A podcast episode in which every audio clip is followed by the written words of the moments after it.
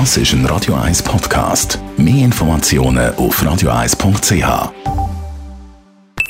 Die Morgenkolumne auf Radio 1 präsentiert vom Grand Casino Baden. Grand Casino Baden. Baden im Guten Morgen, Matthias. Guten Morgen miteinander. Ja, Harry, oh Harry, ist mir versucht zu sagen, mit der Veröffentlichung von seinen Memoiren hat der Prinz Harry die beste real existierende Soap der Welt, nämlich die ums englische Königshaus, um ein weiteres Kapitel bereichert. Memoiren vom Harry beweisen, es ist immer noch eine Steigerung möglich. Mit seinem Buch trifft der Harry drei Grundsätze vom Zeitgeist. Er schafft Transparenz, setzt sich für Diversität ein und dadurch dass das englische Königshaus große Risse überkommt, erzielt er sogar noch Nachhaltigkeit. Und alle, die jetzt sagen, sie können die Harry Soap nicht mehr hören, straft er Lügen. Ein Harry-Buch hat das im ersten Tag in England mehr als 400.000 Exemplare verkauft.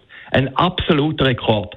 Nur noch der Harry Potter sei erfolgreicher als der Harry Prinz. Und das will so etwas heißen. In der Liste der erfolgreichsten Bücher überhaupt ist Harry Potter unter den Top Ten vertreten. Wie auch die Bibel, wo die Liste anführt, gefolgt von dem Wort vom großen Vorsitzenden Mao Zedong und dem Koran.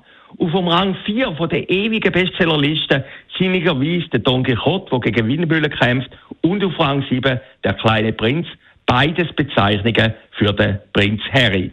Doch so klein, so schnusslig ist der rothaarige Prinz schon lange nicht mehr. Auch wenn seine Geschichte medial in allen Facetten aufbereitet worden ist, wie jetzt letzte Skandalinterviews oder eine Netflix-Serie, dürstet das Weltpublikum immer noch neue Harry-Intimitäten. Jeder hat das Gefühl, er habe sein Buch bereits gelesen, bevor er es gelesen hat. Und nüchtern betrachtet sind die angeblichen Enthüllungen vom Harry auch gar nicht so spektakulär. Rivalität mit dem älteren Bruder, Knatsch mit dem Vater, Reibereien mit der Schwiegermutter, die erste Liebe.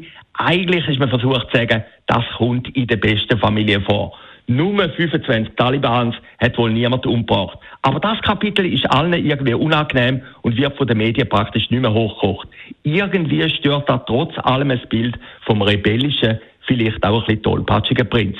Interessant ist doch, dass ausgerechnet das englische Königshaus und eigentlich nur das englische weltweit auf diese Beachtung stößt. Diese Woche habe ich irgendwo gelesen, dass der schwedische König Gustav Veduri, dass er seinen eigenen Sohn nie zum Thronfolger gemacht habe. Tönt spektakulär, interessiert aber niemand so richtig. Ich habe versucht, die ganze Geschichte im Internet zu finden, vergeblich. Bei den Engländern wäre es anders. Fazit, die Harry-Geschichte wird weitergehen. Zum einen wie man in der heutigen medialen Welt sein Schicksal in Realtime mitverfolgen kann.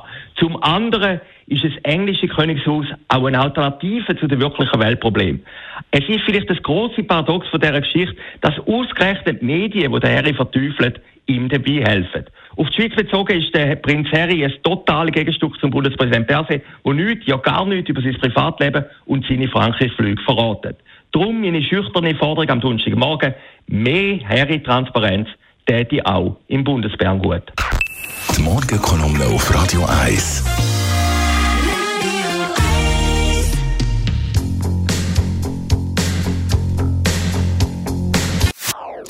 Das ist ein Radio 1 Podcast. Mehr Informationen auf radio1.ch.